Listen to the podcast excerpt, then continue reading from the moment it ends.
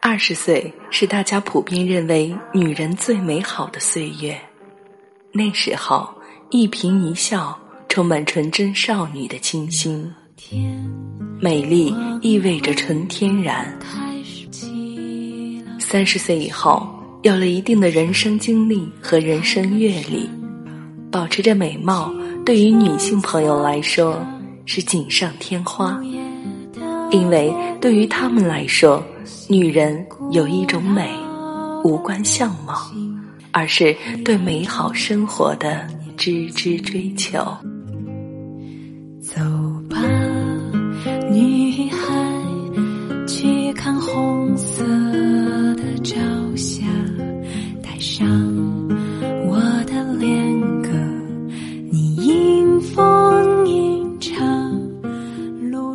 大家好，我是文迪，感谢您来到慈怀读书会。今天要和你分享的这篇文章来自何小何。女人有一种美，无关容貌，无关年龄。拥有美貌的人，再有一颗向往美好的心，那更是所向披靡。以前的一个同事，现在还单身。快三十岁了，精致的完美主义者。对于自己，不管工作还是生活，总是一丝不苟，追求完美。也有着装修布置舒适美丽的家，当岁也有着整洁条理的工作桌面，更有着严格自律的生活和工作习惯。就算是租来的公寓。也精心为自己选择喜欢的床上四件套，床的一周铺上柔软的地毯，为自己买上漂亮的桌布，自己组装书架、植物架，有看着书的飘窗，以及放满绿植、容纳画架的阳台。睡前喝红酒养生，醒来喝清水润肠，每天早起。为自己搭配衣服、包包，化淡雅的妆，为自己准备丰富的早餐，色香味俱全，黄色的橙子，红色的圣女果，绿色的花菜，白色的煎鸡蛋片，一杯牛奶，一片面包，配上一个精致、颜色古朴的果盆。提前十分钟出发，上班从来不会迟到。以最美的样子迎接一天的生活和工作。因坐在我的对面，他的一举一动我都很清楚。他打开电脑后的第一件事是用玻璃绿茶杯倒一杯温水，吞下一把维生素，然后冲上一杯姜茶。打开加了玫瑰精油的加湿器，涂保湿护手霜，把头发。挽在脑后，做完这一切，再开始进入工作状态。每天这不到五分钟的仪式，让我觉得他精致极了。很多人的座位乱七八糟，只有他的永远整整齐齐。物品的颜色质地让人赏心悦目。就算是周末，能按时起床整理内务。收拾心情，偶尔约三五好友聊所思所想，吃美味佳肴，逛特色小店。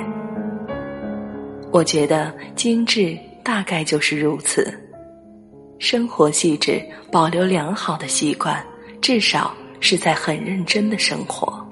这样的习惯放在任何人身上，假以时日，都会成为一个好习惯。一种定势，进而影响到生活的各个方面。常常说一个人要有品味，其实比品味更重要的是坚持和对美好生活的向往。尤其是感觉自己的生活是一地鸡毛的，有了孩子的职场妈妈，刚生完孩子的不适应，第一次做妈妈的惊喜和焦虑，老公的不理解与婆婆的不融合，这些已经让新手妈妈备受煎熬。再加上产假的结束，压力山大的工作接踵而来，能让女人的世界一片灰暗。海明威曾经说过：“一个人可以被毁灭，但不能被打败。”我觉得这句话更适合女人，尤其是当了妈妈的女人。这世上没有迟到的缘分。只有你不敢面对的爱人。看见过一句话：你心里想着什么，你就能看见什么。抑郁的妈妈难以承受她觉得生活的苦难，抑郁成灾，不能自拔。还记得那个想不开的妈妈带着儿女双双坠楼，可悲可叹。但要是他能心存对美好生活的向往，迎接他的可能是另外一片新天地。他要是想着儿女环绕的幸福，想着每天看着孩子熟睡肉乎乎的幸福模样，又怎能决绝到这般田地？人活着一生，哪能一马平川到天涯？多多少少都会有磕磕绊绊。每个人都有这样的遭遇，关键在于人的选择。有的人选择去看见丑恶，沉沦在丑恶中被同化；而有的人选择去看见美好，经历坎坷，但是依然选择美好，看见美好。为你转过身，不肯承认。其实心弦已拨动几根。我们身边有不乏这样的女性，就算生完孩子，也活得有滋有味。关键还是有颗追求美好的心，努力健身，合理控制饮食，去细心为自己化妆，去学习服饰搭配，扬长避短，去学习娃娃的各种辅食做法。去学习怎么给家里装扮成萌娃的天地，去选择一切可以让自己或与自己相关的人或物，以美好的方式呈现在世人的眼前。总有这么几个夜晚，他会将小孩托献给信任的朋友，和老公来场二人世界的甜蜜约会。他认为夫妻之间该有的情趣绝不会因孩子的出生而减少，即便有了小孩儿，他们仍旧有自己的私人空间。手上青春还剩多少？思念还有多少煎熬？对美好生活的追求，要的是你要学会精致的生活。这种生活的精致，不在于你用多贵的化妆品，拿什么牌子的包，而在于你怎么利用现有的资源，去把自己的生活过成一首诗。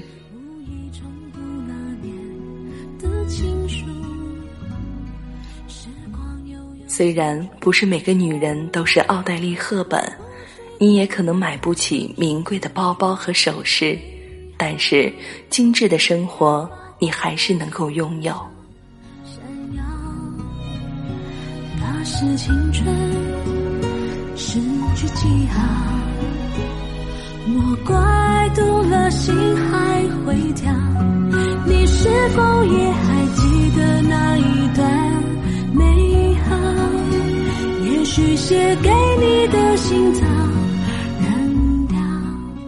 做的最好的，当属法国女人。在法国街头，年老仍旧风姿绰约的女子比比皆是。她们身材苗条，气质高雅，打扮精致时髦。他们会尽力将餐桌布置得尽善尽美，招待客人从来不是只有好吃的食物那么简单。正餐一定配上一杯红酒、白酒。闲来无事，总不忘阅读。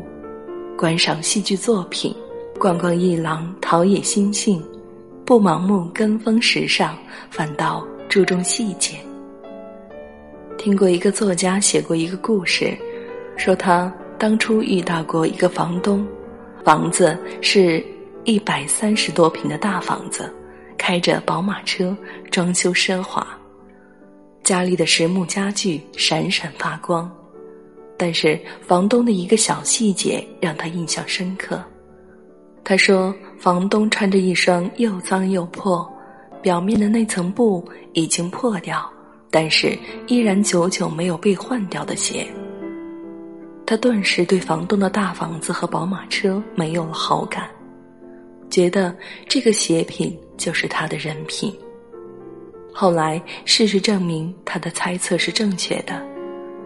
经常听到他打骂家里的小保姆，经常听到他对着电话大喊大叫，为了工程尾款而打官司，经常为了一些小事对我们这些租户不依不饶。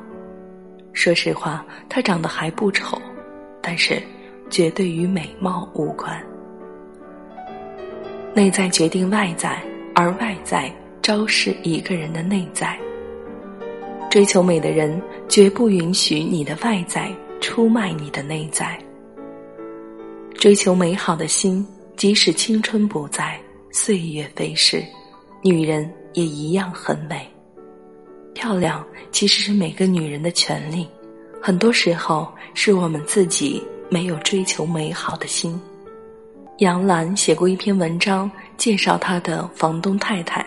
他的房东太太是一个非常苛刻的中年女人，规定杨澜必须十二点之前熄灯睡觉，必须在十分钟之内从浴室出来，不穿戴整齐就不准杨澜进入他的客厅，不准用她漂亮的厨房做中餐，甚至规定他有客人来访的时候，杨澜必须涂口红。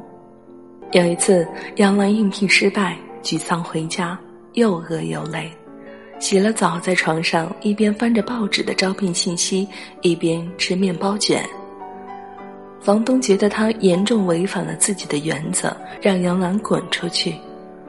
杨澜一生气，披散着头发，在睡衣外裹上大衣，冲出了门。他进了一个咖啡馆，遇见了一个英国老太太。她看起来像伊丽莎白女王一样尊贵与精致，穿着裙子、丝袜、高跟鞋。杨澜下意识地收起了自己宽松裤腿下的运动鞋。老太太写了便签，让杨澜去洗手间。尴尬的杨澜见到自己是这副模样，我的头发被风吹得非常凌乱。我的鼻子旁边甚至还沾了一点面包屑，虽然我的大衣质地非常好，但我的睡裤被它衬得很老旧。杨文回来，老太太人走了，但是给他留下了便签。作为女人，你必须精致，这是女人的尊严。那位写便条的老太太，以及严格要求自己的房东太太，给杨澜树立了很好的榜样。她在事业上也因为自己，也因为自己追求精致，得到了很大的发展。杨澜说：“没有人有义务必须透过连你自己都毫不在意的邋遢外表，去发现你优秀的内在。你必须精致，这是女人的尊严。”愿你也成为和那个老太太一样的女子，不管是二十岁，还是三十岁，四十岁，还是五十岁。愿你追求美好，这样的你，即使长得不漂亮，也是最美的女人。手上青春还剩多少？思念还有。多少煎熬，偶尔紧牵用过的数字，留下了时光的线条。你的世界，但愿都好。当我想起你的微笑。无意重读那年的情书。时光悠悠，青春渐老，回不去的那段相知相许美好，都在发黄的信纸上闪耀。那是青春，失去记号。我怪堵了心还会跳，你是否也还记得那一段美好？也许写给你的信早